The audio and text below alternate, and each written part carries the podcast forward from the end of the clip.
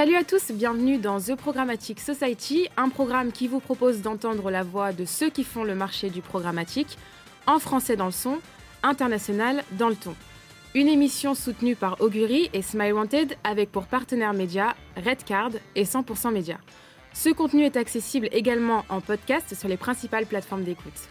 Cette semaine, notre thème est le suivant disparition des cookie chairs, le passage d'une publicité personnalisée à une publicité personnifiée. En effet, l'industrie de la tech est confrontée à un ultimatum qui est de s'accrocher à un ancien monde voué à disparaître ou chercher une alternative plus adaptée à l'écosystème actuel.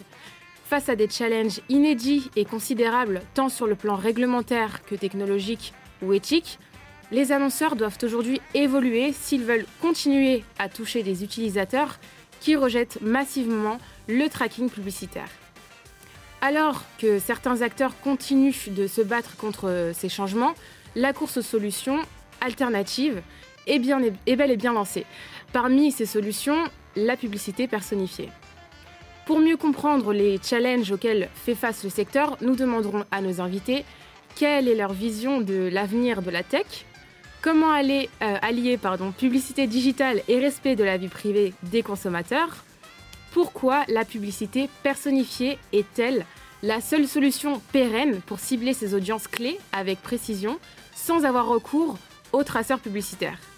Pour en discuter, Édouard Brunet de Publicis Media, Geoffroy Martin de Augury. Une émission présentée par Michel Juvillier. Bonjour à tous, bienvenue pour euh, ce nouveau numéro de The Programmatic Society avec euh, deux invités exceptionnels pour parler d'un sujet clé, un sujet stratégique pour l'ensemble du marché, à savoir la publicité euh, personnifiée. À ma droite, Geoffroy de chez Augury. Bonjour Geoffroy. Merci de nous soutenir et merci pour intervenir sur ce sujet qui est peu connu et pour lequel tu vas nous éclairer en compagnie euh, d'Edouard de Publicis euh, Media. Bonjour Edouard, ce n'est pas une première pour toi. Non. tu commences à devenir un sociétaire. Et comme euh, je le disais, aujourd'hui nous allons donc parler publicité personnifiée. C'est vrai que la disparition des cookies tiers et des identifiants publicitaires, ça représente un, vrai challenge pour l'industrie de la publicité digitale. pour toi, Edouard, en tant qu'agence média, comment euh, vous vous adaptez au sein de, au sein de l'agence à cette nouvelle configuration pour continuer de, répondre aux, attentes de vos partenaires? Alors, ben, on s'adapte en fait euh, déjà euh, en faisant beaucoup de veille, beaucoup de formation, parce que c'est important de savoir ce qui est disponible auprès de, auprès de nos partenaires technologiques. C'est important de former les équipes pour qu'ils puissent répondre aux demandes des clients de la meilleure manière possible, et former les clients aussi, les tenir au courant, les informer de l'évolution. On voit que c'est un, quasiment euh, toutes les semaines des nouveautés ou des. Euh, c'est la beauté de ce marché, c'est le charme. On s'ennuie jamais. donc beaucoup de beaucoup de formation, beaucoup de pédagogie et euh, beaucoup de réflexion aussi avec nos clients sur quel sera leur impact donc de l'audit pour les accompagner, que ce soit parce qu'il y, y, a effectivement tout ce qui est ciblage, mais derrière c'est la mesure, c'est leur programme CRM, c'est un ensemble de choses qui vont être qui vont être impactées, donc il faut qu'on soit soit présent à leur côté pour pour qu'ils puissent passer à cette étape sans encombre. Merci Edouard. Euh, Alors Geoffroy, on vient d'avoir Edouard qui nous explique justement que cette phase d'adaptation passe par beaucoup de formations en interne de la part des clients et parfois même de certains euh, partenaires, notamment sur les attentes opérationnelles euh, d'une agence comme Publicis Media. Chez Augury, vous avez fait du ciblage cookieless et, et IDless le cœur de votre technologie hein, depuis pas mal d'années maintenant. Maintenant, comment vous vous positionnez face aux autres, aux autres acteurs ad tech du secteur par rapport justement à ce foisonnement de, nouveautés, euh, comme le disait également Edouard euh, tout à l'heure Oui, merci Michel. Ben, en fait, chez nous, c'est assez simple. En fait, c'est partie de l'ADN de la société. Euh, depuis la création en 2014. on a fait le choix très fort à l'époque d'être basé 100% sur le respect de la vie privée des utilisateurs. Donc depuis 2014, toutes nos solutions étaient basées sur 100% de consent avant même que ce soit nécessaire et obligé par le régulateur, que ce soit en France ou, euh, ailleurs. Et en fait, donc nous, ça fait partie de notre euh, euh, positionnement très fort, qui était, on savait que les identifiants tiers allaient disparaître, notamment les fameux cookies. Mm. On savait que c'était une question de non pas si, mais quand. Et donc, on s'est positionné là-dessus. Donc, pendant 6-7 ans, on avait un positionnement qui nous permettait de collecter des données avec le consentement total des, utilisateurs. Et en fait, depuis deux ans, nous avons basculé sur quelque chose qui est assez unique dans la, euh, dans l'industrie qui fait qu'on ne collecte absolument plus aucune donnée. Hmm. Et nous avons basculé complètement sur ce que nous appelons la publicité voilà, personnifiée, non pas personnalisée. Hmm. Et en fait, euh, on expliquera ça tout à l'heure. Et nous pensons que vraiment, c'est la façon, euh, c'est vraiment la nouvelle voie du futur pour notre industrie. Industrie qui est pérenne, parce que je le rappelle, même si c'est un oxymorone, sans publicité, il n'y aurait pas d'Internet, on le sait tous. Donc, tant qu'il y aura un Internet, notre industrie va être florissante. Et la façon dont on aime bien un petit peu regarder l'écosystème, c'est vous avez trois grosses catégories en fait, trois grosses catégories d'acteurs. C'est ce qu'on appelle les wall gardens en anglais, donc mm. les Facebook, les Apple, les Amazon, les TikTok, et de plus en plus maintenant les gros annonceurs, mm. avec ce qu'on appelle le retail media, qui sont des acteurs qui en fait ont accès eux à ce qu'on appelle la first party data. Donc, qui sont des données qui, avec le consentement des utilisateurs, ils peuvent utiliser de la façon dont ils le souhaitent encore une fois, dans le respect du consentement. Donc ces gens-là, ils ont une situation pérenne puisqu'ils ont accès à une donnée qui leur appartient. Ensuite, nous avons la, grosse masse des acteurs du marché qui, encore aujourd'hui, euh, font la plupart de, leur, euh, de leurs solutions sur des cookies, des identifiants mmh. tiers. Et ces personnes-là sont en train, évidemment, de voir l'évolution du marché. On sait que les cookies vont disparaître, alors ça continue à être repoussé euh, par Google, mais déjà chez Apple, il n'y a plus de cookies. Hmm. Et indépendamment de ça, même si euh, il va rester des identifiants tiers, de plus en plus les régulateurs vont les rendre de plus en plus difficiles. En plus de ça, on sait que les utilisateurs les acceptent de moins en moins. Hmm. Et troisièmement, vous avez euh, un, groupe beaucoup plus petit, euh, mais très innovant, dont nous faisons partie, qui sont les innovateurs de la tech, et qui, depuis le début ou par des nouvelles solutions, travaillent uniquement sur des solutions IDless, cookieless. Et donc, hmm. nous, nous sommes un des leaders de, ce marché. Comme je l'ai dit avant, euh, on sait que les identifiants tiers vont disparaître. Certains acteurs travaillent euh, sur des solutions basées sur des ID. Nous, on pense que ça ne va pas marcher. Pour des raisons technologiques, pour des raisons éthiques. Je peux vous donner un exemple très simple. À supposer que 10 acteurs vont chacun trouver leur propre euh, scheme d'identité. Hmm la probabilité qu'ils arrivent à se mettre d'accord pour en faire un nouveau standard est très très faible. D'une part, au niveau d'un pays, vous pouvez l'imaginer au niveau du monde. Mm. En plus de ça, ça ne résoudra pas les problèmes de régulation et ça ne résoudra pas les problèmes de consent. Mm. Parce que même si ces acteurs arrivent à se mettre d'accord sur une ID, il faudra toujours demander l'autorisation aux utilisateurs et de moins en moins ils vont la donner. Donc pour nous, le, futur, c'est ID-less, cookie-less. Euh, la bonne nouvelle, c'est qu'à l'instant T, 100% du revenu d'Augury est déjà basé sans cookies, sans ID. Donc on pense que le futur est assez, euh, est assez euh, prometteur. prometteur. pour nous. Alors justement, tu viens de nous expliquer qu'une alternative à, la collecte des données publicitaires, c'est la publicité personnifiée. Tu viens également d'expliquer que Augury euh, utilise cette technologie pour mettre en place des stratégies de ciblage pour les annonceurs et leurs agences. Mais vraiment, il y a une vraie question qui se pose, parce que ce nouveau concept de, de publicité personnifié. Est-ce que tu peux nous en décrire le concept et surtout, c'est quoi la différence mhm. entre la publicité personnifiée et la publicité personnalisée euh, Parce que ces deux concepts semblent quand même assez similaires. Et en préparant cette émission, c'est mhm. exactement la question que je t'avais posée. Donc, euh, est-ce que tu peux nous répondre Alors, ils sont similaires d'un point de vue sémantique, mais ils ne pourraient pas être plus diamétralement opposés. Euh, la publicité personnalisée, en fait, qui a été fabriquée sur ces petites choses qu'on appelle les cookies.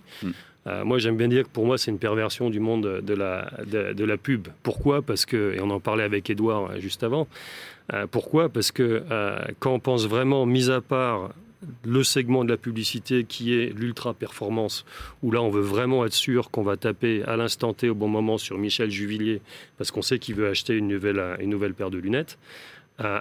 Euh, en dehors de ça, qui reste un tout petit, euh, pourcent de, notre industrie, dans la plupart des cas, quand on est au niveau de l'awareness, niveau, euh, au niveau de la considération, donc les, les parties hautes du fameux funnel de conversion, où à l'instant T, il y a encore 80% des, euh, budgets, bah, ça ne marche pas si bien que ça. Mhm. Parce qu'il faut, quand on veut faire une campagne sur un million d'individus, il bah, faut trouver un million de cookies qui vont bien marcher. En plus de ça, il y a toutes ces histoires avec la fameuse attribution, euh, où il y a quand même pas mal de, de, choses qui se passent euh, derrière, qui n'est pas toujours, quand on regarde vraiment les, finalités de, performance qui ne sont pas toujours très vraies mm. ou très précises. Donc pour moi, c'est très bien, ça marche pour un petit segment de notre, de notre de notre industrie, mais ça a été pris un petit peu en dehors des proportions. Ce qui est, contrairement, ben, ça marche dans certains cas, mais pour le, reste de l'industrie, pour moi, ce n'est pas vraiment la solution idéale. En plus de ça, on sait que les identifiants tiers vont disparaître. Euh, et donc, c'est pour ça que chez nous, chez Augury, ça ne nous excite pas trop. Donc, pour répondre à ta, question, qu'est-ce que c'est que la, euh, la publicité personnifiée? La publicité personnifiée, c'est en fait une publicité qui est basée sur ce qu'on appelle des personas. Hmm. Donc c'est la publicité, en fait, quand tu y penses, hmm. c'est la publicité classique au niveau de la télé ou au niveau de, au niveau de la presse, où quand on parle avec nos annonceurs, ils vont nous donner une brief. Ils vont nous dire, ben moi je veux taper dans une certaine démographie, donc par exemple des femmes de 35 ans à 40 ans, qui habitent en zone périurbaine, qui euh, ont deux enfants, qui sont actifs, qui ont un métier et qui sont fascinés euh, par, le, euh, par le, vélo, mais aussi qui aiment bien les petits chiens. Hmm tu vois bien que quand on mélange tout ça, mais c'est souvent ça. Oui. C'est souvent ça les briefs. Et en fait, en tant que personne, en tant que Michel Juvillier, toi, tu vas rentrer dans 5, 10, 50, 100 personas différentes. Donc nous, ce qu'on fait, c'est grâce aux données qu'on a et qu'on a collectées depuis 8 ans. On permet d'avoir une, euh, euh, une méthodologie très très fine pour fabriquer ces personas, qu'on montre avant à l'annonceur en disant est-ce que ça, ça remplit vos besoins? Ensuite, ce qu'on fait, c'est on va targeter les assets c'est-à-dire l'endroit où ils vont consommer leur information. Donc ça peut être des sites d'information, ça peut être des apps de jeu, ça peut être des sites de sport, ça peut être n'importe quoi. Hmm. Donc nous, on va targeter, donc cibler ces assets hmm. et non pas la personne. Ok, compris. D'accord? Et, et, et, on, peut, on peut faire ça grâce à la donnée que nous avons et que nous sommes les seuls à avoir euh, dans l'industrie. Et ensuite de ça, après la campagne, nous sommes capables de prouver à l'annonceur que effectivement nous avons bien atteint ces personas et que nous avons délivré les résultats qu'il faut. Donc tu comprends bien que les identifiants, nous nous en manquons. Hmm. Là, euh, le respect de la vie privée, il est là, hmm. puisque moi, je vais te cibler toi, Michel hmm. Juvillier, mais je ne sais pas qui tu es. Et je m'en moque. Parce que ce que veut l'annonceur, c'est quelqu'un qui va, si tu rentres dans la persona, qui va être comme ça. Et souvent, en plus, ils préfèrent euh, cibler des gens qui ne le connaissent pas, parce que ça va leur amener des nouveaux clients. Le problème aussi avec euh, euh, la, publicité qui est basée sur les, identifiants tiers, c'est que tu sais à qui tu parles. Donc tu les connais déjà. Et en fait, le, le Graal d'un annonceur, c'est d'amener des nouvelles personnes. Et donc c'est ce qu'on fait. Merci, euh, merci Geoffroy pour euh, l'ensemble de ces euh, précisions. Donc, si j'ai bien compris, la publicité personnalisée est plutôt basée sur des identifiants, en tout cas sur des données personnelles, alors que la publicité personnifiée est plutôt basée sur un ensemble de centres d'intérêt ou de produits que je vais diffuser sur un ensemble, un, certain nombre de, euh, de, personnes, ou en tout cas d'ordinateurs qui ont été identifiés comme étant euh, intéressés par ces produits ou je suis complètement à côté? Alors, tu étais bon jusqu'à ta dernière phrase. Mais, justement, mais moi, je n'ai pas d'ego, donc vas-y, explique-moi, réexplique-moi. En fait, euh, tu vas cibler non pas un ordinateur, parce que mm. si tu fais ça, tu connais quel ordinateur, tu vas cibler une destination de consommation du média. C'est-à-dire que euh, si tu lis l'équipe et qu'après tu vas aller sur Marmiton et qu'ensuite tu vas aller sur Le Monde, Libération, Le Figaro, que tu vas aller sur CNN et le Washington Post, et que tu vas aller sur certaines pages qui vont remplir les paramètres de la brief qu'on a pour une campagne, moi je vais mettre une pub à ce moment-là, et je vais t'attraper. Hmm. Je ne sais pas que tu es Michel Juvillier, mais tu, toi tu remplis les caractéristiques de ce qu'on appelle la persona. En fait, si tu veux bien, t'en souvenir, personified, c'est une persona. Une persona, c'est un groupe de caractéristiques qui est défini par l'annonceur. Et nous, une fois qu'on a ça, nous allons cibler la destination et non pas la personne. Et la façon de faire ça, c'est d'avoir des données qui te permettent d'avoir une donnée très très précise euh, des euh, destinations. Et ça, nous, à l'instant T, nous sommes les seuls capables de le faire. D'une part, grâce à notre donnée historique que nous avons collectée pendant six ans. Hmm. D'autre part, grâce à une stratégie euh, de survey, de questionnaires at scale. Pour te donner une idée, on va collecter 20 millions de données cette année, 40 millions l'année prochaine. Ensuite, on prend des données de delivery euh, de campagne, mm. et ensuite on prend des données de performance cross-campagne. Tu mets tout ça ensemble, tu as un data lake qui, est, qui serait rafraîchi tous les jours et qui nous permet tous les jours de valider qu'effectivement la liste de destinations qu'on a est toujours pertinente par rapport à un tel persona. Compris. J'ai compris que donc publicité personnifiée, ce qui compte, c'est la destination pour lesquelles, euh, en tout cas, la publicité va être, euh, euh, diffusée. C'est-à-dire créer un persona, donc une sorte de, de profil type qui correspond à différents euh, sites et c'est sur ces différents sites qu'on va retrouver la publicité euh, diffusée. Voilà, c'est les deux concepts, tu as tout à fait, tout à fait euh, je vérifie, mais résumé. Je pense grosse goutte, hein, non, pas du tout. Bah, de toute façon, si tu n'as pas compris, c'est que j'ai mal expliqué. Non, mais la preuve que tu as bien expliqué, c'est que j'ai pu. Très bien. voilà. Et donc, et donc, donc, juste pour, pour, pour rebondir sur ce que tu as dit. Passe à Edouard. Bah, après, après je, je, me tais. Mais tu as tout à fait. En fait, il y a deux éléments. C'est la définition de la persona, et ensuite définir les, les, destinations. Une fois que tu as les deux, tu as la publicité personnifiée. Magnifique. Alors justement, on va laisser la parole à Edouard qui a euh, testé ces fameuses publicités euh, personnifiées Quelles ont été ton expérience? Est-ce que tu penses que cette approche est vraiment aussi efficace que ce qui a fait beaucoup parler le Landerneau euh, de la pub digitale, à savoir la personnalisation, euh, lorsqu'il s'agit d'identifier des habitudes de consommateurs, par exemple, et toucher la bonne audience? Donc, est-ce que tu peux nous parler, par exemple, des dernières campagnes que tu as pu faire sur ce mode de campagne personnifiée? Quels ont été les points forts, justement, comparer à une campagne de publicité personnalisée euh, donc effectivement, ça fait déjà plusieurs années maintenant qu'on travaille avec, euh, avec Augury et ce, mouvement vers vraiment sur la personnification pour nous est assez, euh, assez intéressant pour plusieurs raisons. Déjà, un, effectivement, comme Geoffroy le disait, c'est le fait qu'aujourd'hui sur, sur tout l'environnement Apple, il n'y ait pas de cookies. une solution comme celle d'Augury permet d'aller cibler ces environnements. Donc déjà, mécaniquement, on récupère un reach qu'on n'a pas avec des solutions basées sur du cookie. Ce qui est assez intéressant, parce que quand on veut cibler un million de personnes, mais qu'on enlève 30 ou 40 du marché et qu'on s'intéresse, qu'on ne peut pas techniquement diffuser dessus, c'est plus dur d'aller chercher ce, million de mm. personnes. Euh, donc déjà, le, point du reach est important, notamment dans des, pour des annonceurs euh, comme les nôtres qui sont aussi très, euh, très haut de funnel dans leur, mm. dans leur message. et le deuxième point, effectivement, c'est que cette, cette notion de persona, ça parle euh, je pense que ça parle à tous nos clients parce que c'est un langage qu'ils comprennent, qu'ils ont l'habitude de faire. Parce que c'est ce qu'ils utilisent aussi sur les médias, les médias offline. Hmm. Euh, quand on fait de la TV, de la télé, quand on fait du print, euh, c'est une notion qui existe parce qu'on on sait que on va cibler tel programme sur TF1 parce qu'on connaît euh, les personnes qui vont regarder la typologie mm. exactement des, consommateurs. Mm. Donc c'est une logique qui est, qui est euh, maîtrisée, qui est connue, que les équipes planning stratégiques euh, maîtrisent qui est également. comme tu viens de le dire pour les annonceurs. Exactement. Donc ça, nous permet en fait d'avoir une continuité aussi dans le, dans le ciblage, plutôt que d'avoir une logique dédiée digitale qui peut être effectivement dans certains cas très intéressant, mais dans d'autres, pour des logiques plus hautes de funnel, cette logique de persona est, est beaucoup plus pertinente. Et derrière, c'est aussi tous les insights. C'est vrai que c'est un point important, c'est tous les insights qu'on récupère, soit avant les campagnes, de savoir, OK, quels sont les, euh, centres d'intérêt. J'ai mon persona, mais quelles, sont justement ces destinations médias euh, qu'il utilise, et post-campagne derrière euh, avec des informations qui permettent aussi d'enrichir la réflexion pour nos clients.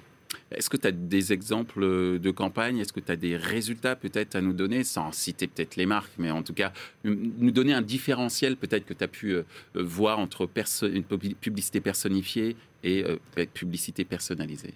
Déjà, effectivement, comme je disais, alors c'est valable pour toutes les campagnes, c'est le fait de pouvoir diffuser sur un environnement euh, iOS, donc Safari ou les, ou les applications, les, applications euh, sur iOS. Donc on va dire un plus grand euh, scope de diffusion. Exactement. Donc ça, tu le retrouves sur toutes les campagnes où tu, mm. naturellement ton reach il est, il est facilité. Mm.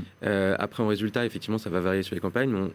dans dans tous les cas, on va retrouver surtout des uplifts aussi en, termes de mémorisation. On trouve des, des résultats intéressants parce que justement, ça correspond mieux à la personne hein, parce que dans cette démarche forte adéquation peut-être entre euh, l'univers euh, éditorial et la publicité diffusée. Exactement, et on va du coup aussi pouvoir diffuser sur des environnements auxquels on n'aurait pas pensé. Euh, le contextuel, on va être on, cherche autour de la cuisine, le contextuel va nous effectivement diffuser sur des environnements cuisine pour schématiser de, très, de, manière très grossière. Là, on va pouvoir aller sur des environnements auxquels on n'aurait pas pensé. donc, c'est-à-dire aussi, c'est euh, comme tu dis, dans un environnement de, navigation qui parle, euh, qui parle aux consommateurs.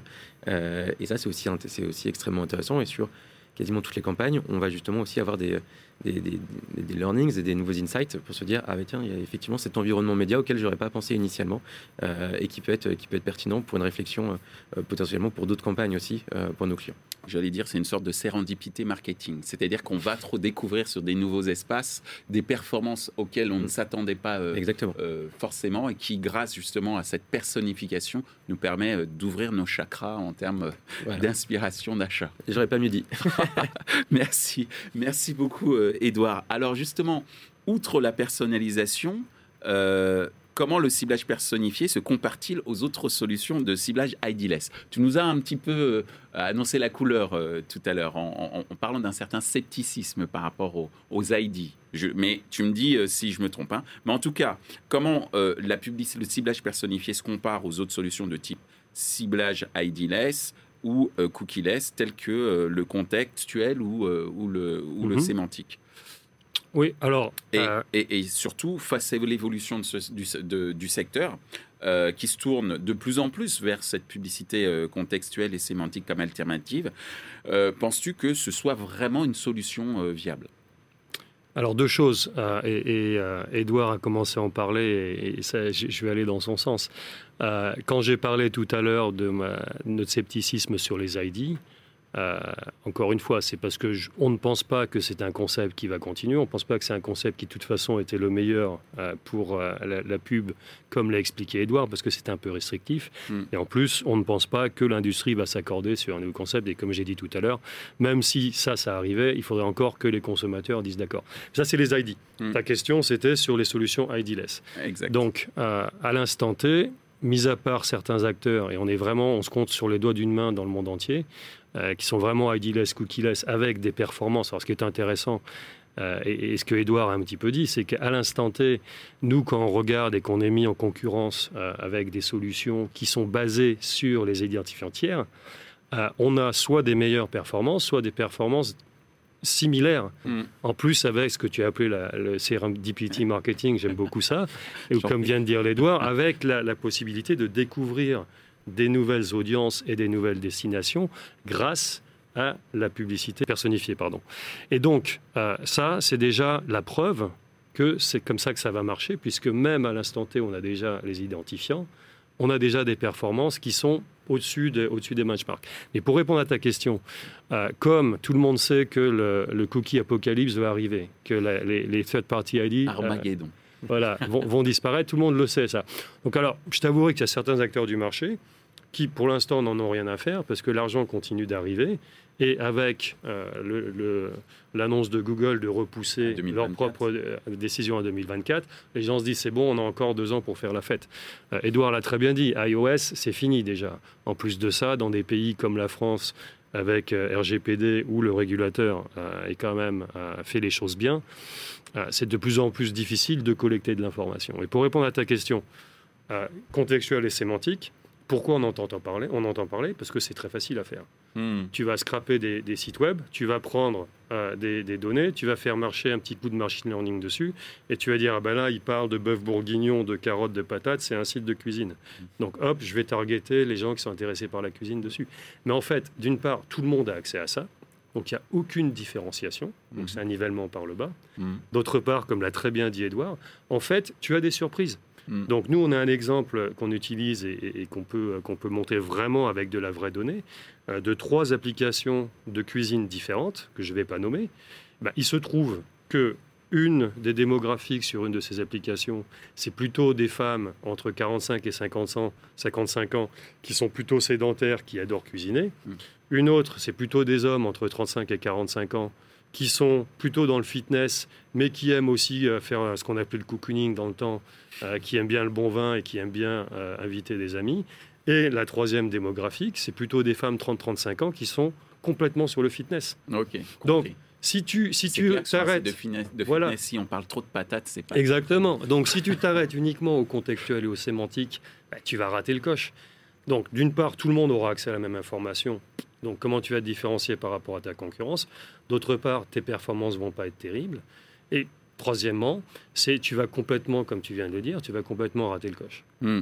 Merci euh, Geoffroy. Alors justement, euh, Geoffroy nous, nous expliquait euh, à l'instant que je reprends tes termes, hein, qu'il y avait une sorte de nivellement par le bas en faisant que du ciblage sémantique ou contextuel, euh, parce que euh, on va pas au-delà de, ce qui est entre guillemets de ce que nous donnent les fameux scrapping de sites et qu'on peut découvrir effectivement des, cibles qui sont très très différentes alors qu'on est sur une thématique qui pourrait sembler être unifiée alors qu'elle ne l'est absolument pas. En tant qu'agence média, est-ce que tu partages ce point de vue? alors, je ne sais pas si le nivellement par le bas ou pas. Euh, non, non, effectivement, sur, euh, si on est d'accord sur certains aspects, sur euh, que, que, le contexte en tant que tel, ne, on ne peut pas réduire voilà, uniquement sur du contexte, et il peut y avoir des, des différences et des disparités entre, sur un même contexte entre différents sites. c'est pour ça que nous, on va l'utiliser dans une logique vraiment de complémentarité entre les activations. parce qu'il peut y avoir des contextes sur lesquels c'est très pertinent d'aller parce qu'on va être sur des, choses très spécifiques et qui derrière vont être, on va dire, retrouver nous permettre de retrouver des audiences un peu plus niches. Mm. Euh, en complément d'une activation plus large, donc vraiment en fonction de, euh, du but cherché, de, de, de, l'objectif de la campagne et des audiences qui sont recherchées, on va vraiment travailler en complémentarité. Euh, effectivement, sur la partie tout ce qui est ID, il va y avoir toujours cette logique du consentement. Euh, dans certains cas et dans certains environnements, l'ID pourrait être tout à fait pertinent, euh, notamment parce qu'il permet d'aller euh, de, de, matcher avec la donnée CRM. Et pour les clients qui ont des données CRM importantes qu'ils souhaitent réactiver, c'est tout à fait pertinent de continuer à utiliser de l'ID dans le, effectivement dans le cadre réglementaire qui, qui reste challenging. mais voilà, donc vraiment, nous, on va travailler sur les complémentarités. Et c'est là où on parlait de, de disparités, de, de, comment, comment faire mieux que la concurrence. En tout cas, on essaye chez Publicis de de vraiment être euh, au plus près de nos partenaires euh, technologiques pour bien comprendre toutes ces petites différences, de bien exploiter au mieux en fait leurs capacités. Euh, voilà, c'est, je pense aussi un des, points différenciants qu'on, en met en avant auprès de nos clients. Merci Edouard, merci Geoffroy, mais on n'a pas tout à fait terminé. En tout cas, merci de nous avoir éclairé sur ce qu'est la, publicité euh, personnifiée la différence avec la publicité euh, personnalisée, mais nous expliquer également quel est euh, l'avantage par rapport au ciblage contextuel ou sémantique qui a fait couler beaucoup d'encre et qui continue sur le marché publicitaire. Et là, nous avons une question de la part de notre partenaire 100% Média, en l'occurrence une question qui va être posée par Jean-Philippe Pio, directeur général de 100% Média. Donc c'est la séquence Question 100% média.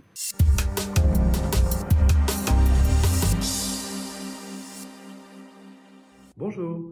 Comment pensez-vous que cette publicité personnifiée ne transforme pas notre monde publicitaire en univers digne de Minority Report et aille à l'encontre euh, des attentes des consommateurs? Merci. Alors, je pense, Geoffroy, qu'il va falloir que tu réexpliques ce qu'est la publicité personnifiée. Puisque ce que je lis en filigrane dans la question euh, euh, de, de, Jean-Philippe, c'est une sorte d'anticipation peut-être un peu trop forte euh, des attentes euh, des clients et des consommateurs. Top chrono. Alors, bah, juste, c'est une excellente question. Hein. On a l'impression que c'est moi qui lui ai demandé de la poser. au, contraire, c'est c'est pas une anticipation de ce que vont penser les consommateurs. C'est on a encore une fois le ce qui fait vivre notre industrie, c'est les annonceurs. Les annonceurs sont très très clairs sur ce qu'ils essayent de faire.